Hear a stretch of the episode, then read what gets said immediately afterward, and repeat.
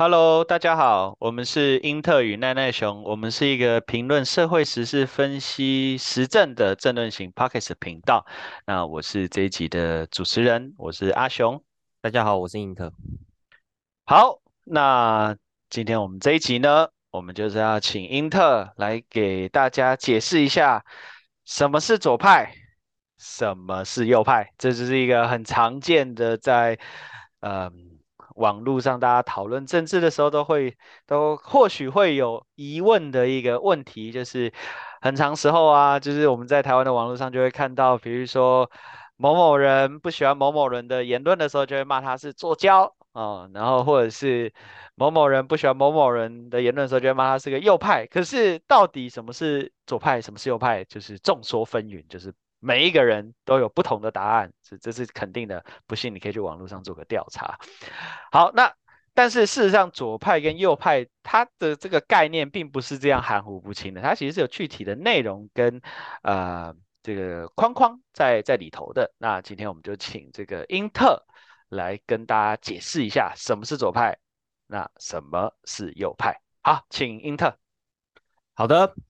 那么关于什么是左派哦，什么是右派，大家可能最直观会联想到的就是左派代表的是平等，啊，右派代表的是效率这样子的一个说辞。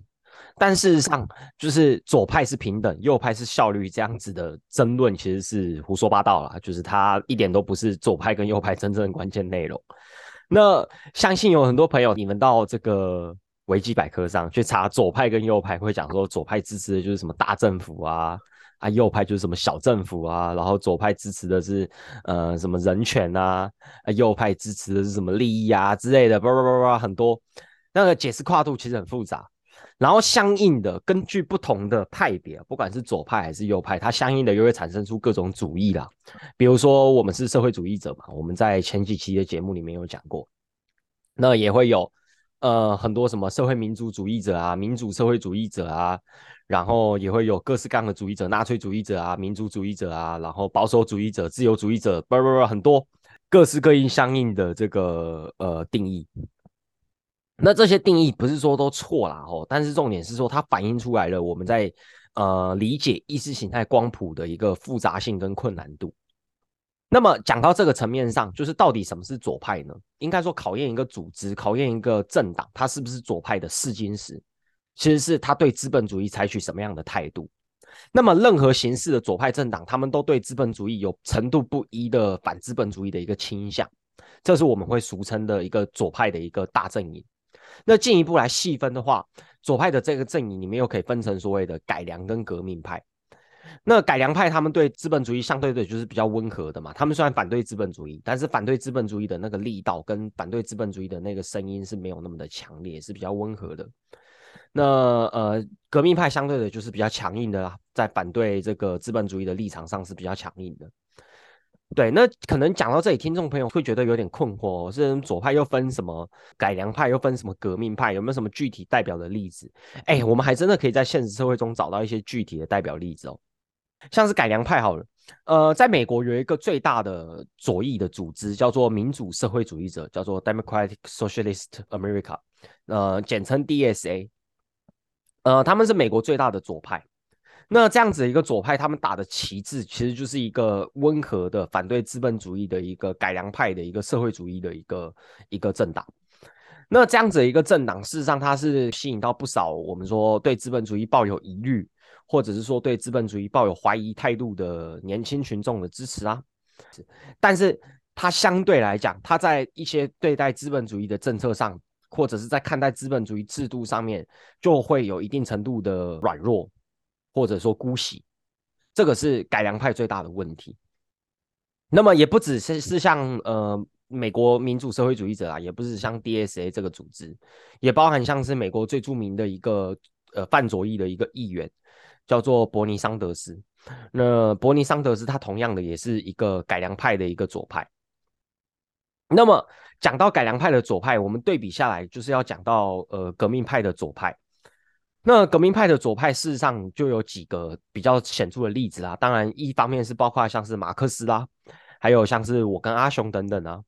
以及这个呃过去在一九一七年发起过俄国革命的领导的组织叫做布尔什维克这样一个政党，其实这都是传统的我们说革命派的一个阵营。那这样子革命派的阵营，它跟温和派跟改良派最大的特点就是，它在反资本主义的立场上是更强硬的，在反对这个呃，比如说金权政治啊、高房价啊。反劳权啊，就是一些资方反劳权的行为啊，在这个针对这个性别平权的剥削啊，或者是沙文主义啊，是有一个更强力的立场。怎么样子更强硬的立场？通常革命派在面对这样子的一个我们说右派或者是偏保守的主张的时候，或者是一个资本主义的主张的时候，革命派他的反对的口号啊，或者是这个提出来的口号，往往是会说要与之对抗，要消灭它，要打倒那些保守的声音。然后同时，革命派也不认为说要实现社会主义，要实现呃反资本主义是可以通过在资本主义内部的合法的宪政渠道里面去完成的。这个是改良派的论述，而革命派则认为这件事情没有办法在资本主义内完成，所以反资本主义必须要透过的是什么？必须要透过组织群众发起革命运动来完成。那么可能会有听众朋友会很困惑哦，是呃这个革命运动好残暴哦，那是不是会死很多人啊？会造成很多人死亡啊？会造成什么无数人就是流血啊？然后怎么样怎么样的？但事实上历史上也发生过没有那么暴力的革命，就像我们刚刚前面所提到的1917年的俄国革命，俄国革命事实上是死非常少人的一场革命运动之一，它代表的其实是相对和平的一个进程，只是那时候群众的自发性已经酝酿出了一个反资本主义的情绪。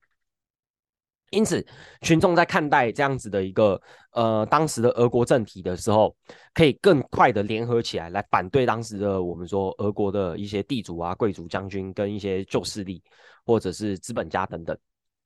啊，关于俄国革命，事实上有点复杂了，我们日后有机会再讲。但是这里要讲的东西就是说，其实革命它不意味着就一定会死很多人。有时候在革命如果在呃相对发展的阶段的前提之下，事实上。死的人数是不见得会多的，因为大家已经组织起来，已经团结起来了，去反对，比如说，呃，我们说金权政治啊，去反对我们说资本家的统治啊，去反对像是保守的势力等等。哎，好，等一下，等一下，等一下，你你你一下讲太多了，我们先拉回来一下。等一下，我觉得有一件事情你没有解释到，那个。对了，我我虽然也不认同了，不过我觉得你也需要跟听众朋友去解释一下，就是说，很多人讲啊，左派就是主张平等啊、博爱啊、要照顾穷人啊，啊，右派就是主张那个要效率市场啊，啊，要自由竞争啊，啊，不要约束个人自由啊，很多人都这样想嘛，啊，我们知道那不对嘛，啊，具体来讲怎么不对？你要不要跟听众解释一下？就具体来说怎么样的不对？这样嗯，其实这里面最关键的一个问题是，左派其实就并非不注重效率哦。其实，在今天左派所关注的，并不是说资本主义市场太效率了，要约束一点，并不是这个意思，而是资本主义市场太不效率了，这反而才是我们今天要关注的问题。就是说，呃，我们今天反对资本主义的缘由，是因为今天资本主义的发展已经使得。绝大多数的物质资源被集中在了少数人的手中，这反而让多数人没有办法解放他们自己的，我们说呃脑力劳动跟他们自己的这个呃思想，或者是他们自己的行动能力。这句话听起来很抽象哦，我们怎么理解？首先，最简单的理解一点就是说，一个人他如果要获得到足够的这个成就，他如果要在这个社会上发光发热，他需要什么？呃，他需要首先他要能够吃饱，对。啊，除了能够吃饱之外呢，他要有一个健康的身体，对，那他要生病的时候呢，有药吃，有有有医生可以看，然后负担得起那个医疗的费用，嗯，然后他要有一个遮风避雨的家，安全的家啊，那他需要受教育啊，他需要能够念书，他要付得起学费，可以好好念书，而且要念得够多的书。然后他在念书的时候呢，他不能就是被迫于啊未来求职啊，甚至结婚啊，甚至退休啊，所以他得选一个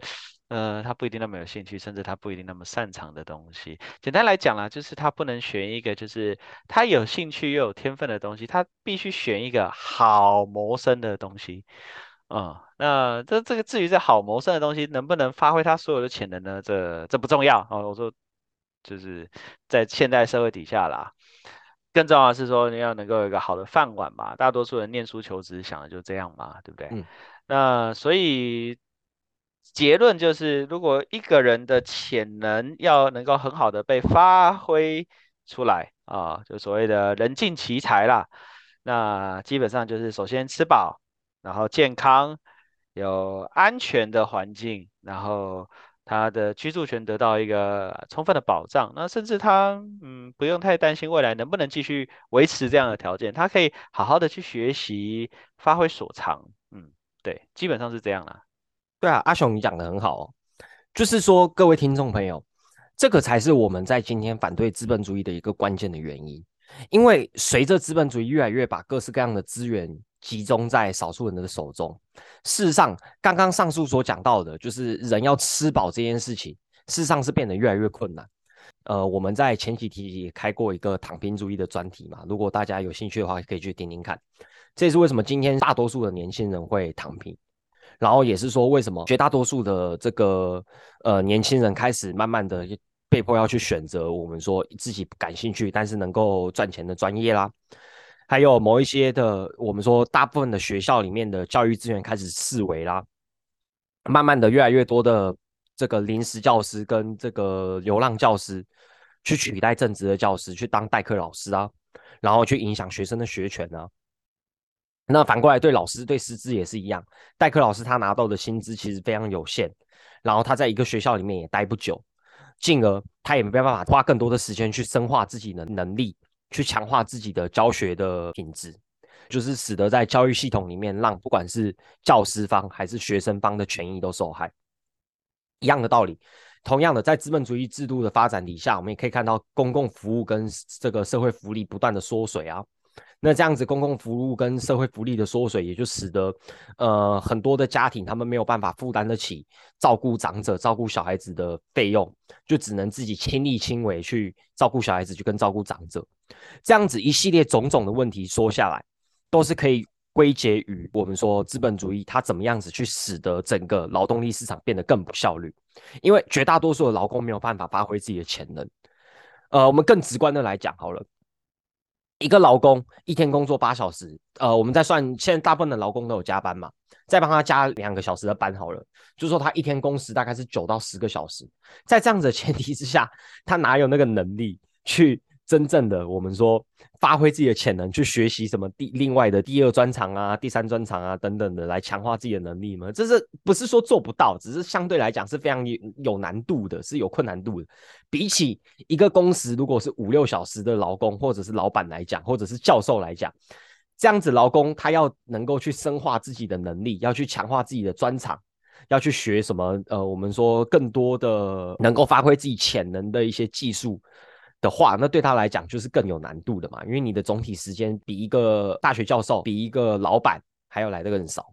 这个就是今天我们说我们所面临到的情况，是左派跟右派它最大的分歧，并不是在于说左派就比较平等、比较博爱，而不关心劳动市场运作的效率。事实上，左派是会关心劳动市场运作的效率的。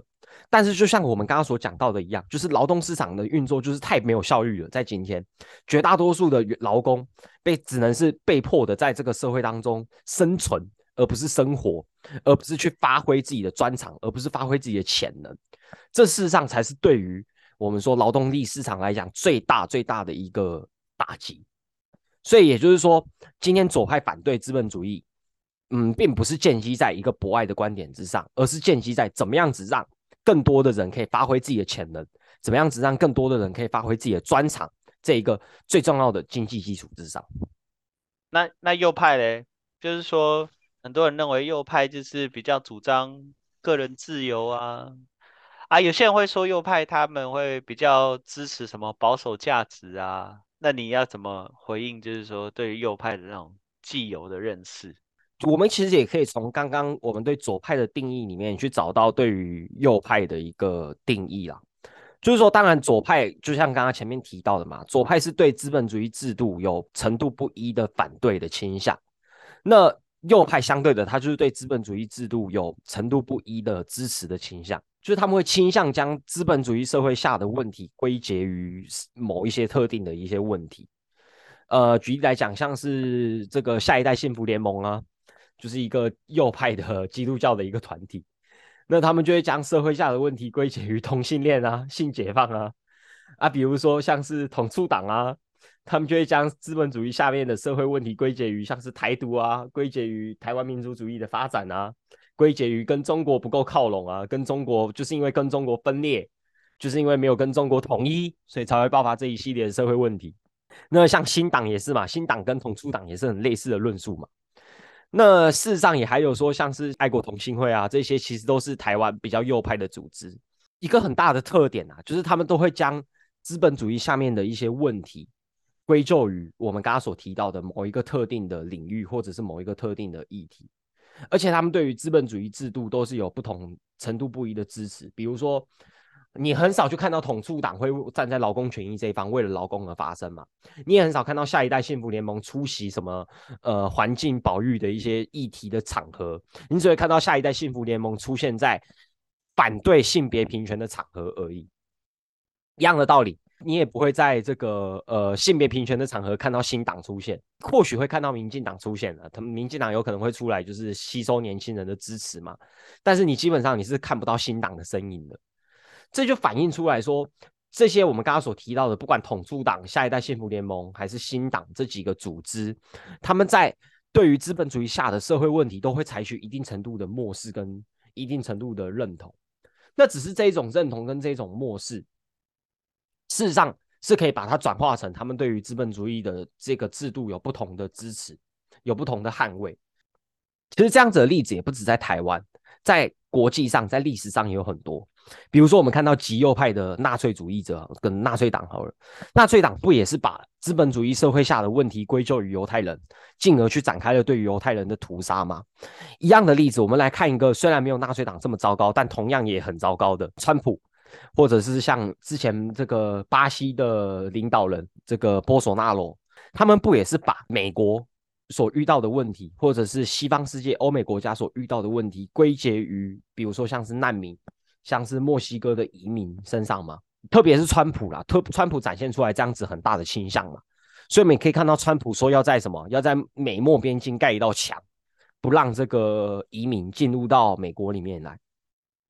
但是我们下一个要问的问题是：难道这样子的主张、这样子的政策论述就真的是正确的吗？难道把资本主义下面的社会问题归咎于某一些特定的团体、某一些特定的族群，就真的能够解决资本主义的问题吗？历史上给我们的答案是不是？我们看到，即使纳粹党把社会下面的结构性问题全部归结在犹太人的身上，并且展开对于犹太人的屠杀，那资本主义社会的问题也没有得到一丝一毫的改善呢？当今天川普把所有的社会问题归结于移民的身上的时候，呃，美国的社会问题就得到解决吗？一样没有啊。所以我们可以看到，右派不管是出于自己的偏见，还是是出于自己在意识形态上面的一个特征，所有的社会问题归结于某一些特定的团体，不只是在转移焦点，不只是在淡化资本主义社会下面真正。关键的结构性的因素跟问题，反而让无更多无辜的群众要背负起资本主义社会的矛盾。那这样子的做法，事实上是没有办法解决任何我们说资本主义下面的任何社会性的问题的。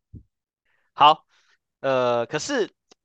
等下关于那个左派哈，我觉得还有一些东西哈，你可以跟听众来分享。我们知道在台湾的那个脸书啊，还是 Twitter 上面呢，我们都可以看到很多那种。台湾的那种呃键盘政论家就会说啊，可是你们左你们左派就左交啊啊，那那左交啊，具体来讲左交是什么？他他们他们可能指控那个左交的点，那个交的点都不一样了。然后比如说，那我举例啊，比如说，比如说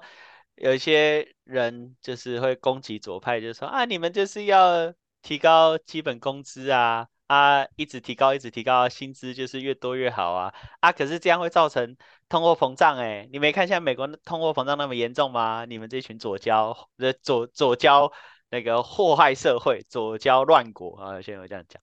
然后有些人会说啊，你们左交就是什么圣母心啊，要什么什么都要平等啊，什么种族平等啊，啊可是啊什么那种呃什么城乡平等啊。啊，可是这个社会就很不可能真的平等啊，每个人都有能力的差距啊，怎么可能平等？你们讲一些不可能发生的事，啊，或有一些人会就会攻击那个那个左派说，哎，你们这群左交哦，就是嫉妒人家比你有钱呐，就是仇富啦，啊，人家凭着自己的努力变成有钱人啊，就算不凭自己的努力啊，含着金汤匙出生。啊，这个社会就这样啊，历朝历代都这样啊，以前到现在都这样啊，啊，你反对这个有什么用？又改变不了什么。那有些人又会攻击这个左派，也也会说啊，你们这群左交哈，呃，什么那个不要不要都根呐，哦，不要开发啦，啊，不要都根，不要开发，哪会有经济发展？你们就是一群反开发主义者啦，你们最好都回归到原始山林里面去了，你们这群死左交。呃，比如说之前那个公投的时候，说要盖那个天然气天然气接收站在那个呃桃园大潭的时候，就有些人就说嘛，那个什么那些要保护早教都左交啦，死左交。然后甚至哦，在最近选举呃结束的时候，有些人也说啊，蔡英文就是左交了啊，蔡英文是左交，我听得都很纳闷。好，反正就有些人就攻击啊，蔡英文就左交了，要要推什么性别平权，都都没有票啦，就让票流失掉了。好，那。对于这些各种，就是对于左派是左交，然后怎么样交的攻击，我刚刚讲了很多啦，你也你也不可能回应的完，你你挑几个来回应一下。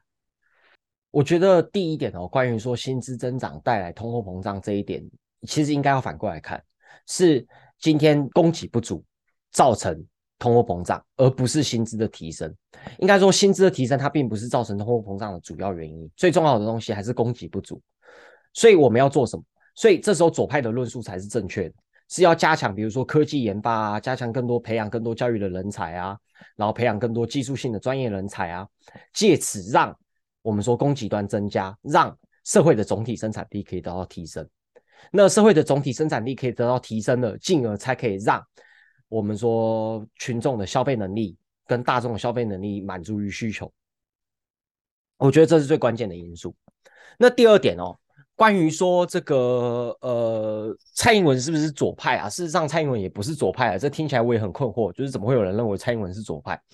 而且也不是蔡英文政府在推动性别平权的修法。当初性别平权的修法，如果追根究底来讲，是无数场支持性别平权的群众运动推动了台湾的支持同志平权的一个社会氛围。那这样子的一个社会氛围，进而让大法官提出修宪，才开启了后续一连串争取性别平权的。我们说的群众性的一个抗争跟群众性的运动，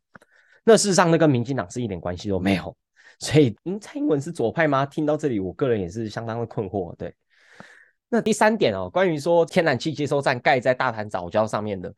这个论述，其实我们在那个时候我们提出来的论述是跟解方是台北港就是一个更好的方案。那不管今天台北港方案是出自于行政便利性上的考量啊，还是出自于其他什么样的原因，而让台北港方案没有办法得到落实。但是如果我们综合的来讲，我们综合的来看，台北港方案就是在任何的情况之下都是一个更有效率的一个方案。关于第四点哦，有一些我们说右派说到说人跟人之间是没有办法马上达到平等，或者是说这个社会上就是存在不平等之间的差距。呃，如果我们用左派的角度来回答的话，这个问题的解方就是说，对，的确是要到未来的社会主义的新阶段跟新制度之下，才有可能达到人跟人的平等。在资本主义迈向迈入到社会主义的这个过程里面，事实上，一个扫地工跟一个研究员是没有办法马上之间达到平等的。为什么？这个原因是源自于说，扫地工仍然出于自己的体力劳动去从事那种比较粗活式的工作。因为他只懂得扫地嘛，他不知道其他的我们说脑力劳动啊，或者是一些管理技术性的知识等等使然。因此，就是说要怎么样消灭这件事情，或者要怎么样让这件事情慢慢得到消除，一个很关键的一个因素，就是说是我们要在未来的社会当中去增加更多的公共服务的预算，去提高更多的教育的岗位，进而让扫地工也可以逐渐学习到其他的。我们说社会性的技能，其他管理性的技能，然后让他不再从事这种粗贱的工作，而是可以从事更具有脑力劳动，或者是呃更具有管理性质的一些工作，才有可能达到人跟人之间的平等。那可能下一个问题就有人会问呢，会问说啊，那你这样讲，那那些出现的工作谁要来做？哎，这就是为什么要发展研究，要发展技术领域，要发展这个科技领域，目的就是让机器人或者是说让科技去取代那些出现的工作。其实，在今天我们可以看到很多的粗活是已经可以被科技所取代掉的。比如说以前农业好了，呃，以前的农业是要透过什么？大家在那边洒水嘛，一个人工式的方式洒水，来慢慢的达到浇灌的目的。但现在已经有洒水器啦，那这样子的一个洒水器的功能，事实上就可以取代掉我们说过去的传统的人力。那今天左派在追求的事情，就是怎么样子让这件事情更进一步往前走，让科技可以取代掉更多的我们说呃粗活式的工作。让更多人可以不用再从事这种粗活，而是可以拥有更多的资源去学习怎么样当一个管理性的人才，怎么样子去做一些创新性的一个工作，怎么样子去做一些更具有我们说发展潜力的一个劳动的岗位。好，OK，我觉得解释的差不多了，呃，不够的话之后再来更多的解释。这个主题可以谈蛮久的。我们之后可以再来安排，就是这个主题的延伸。那我们今天这一集就先到这里。那如果各位听众啊觉得我们讲的还 OK 还不错的话，希望可以给我们五星评论啊留言回馈啊。那如果觉得我们讲的不好，也欢迎这个批评留言指教。那我们这集就先到这里。那我们是英特与奈奈熊，谢谢大家，拜拜，拜拜。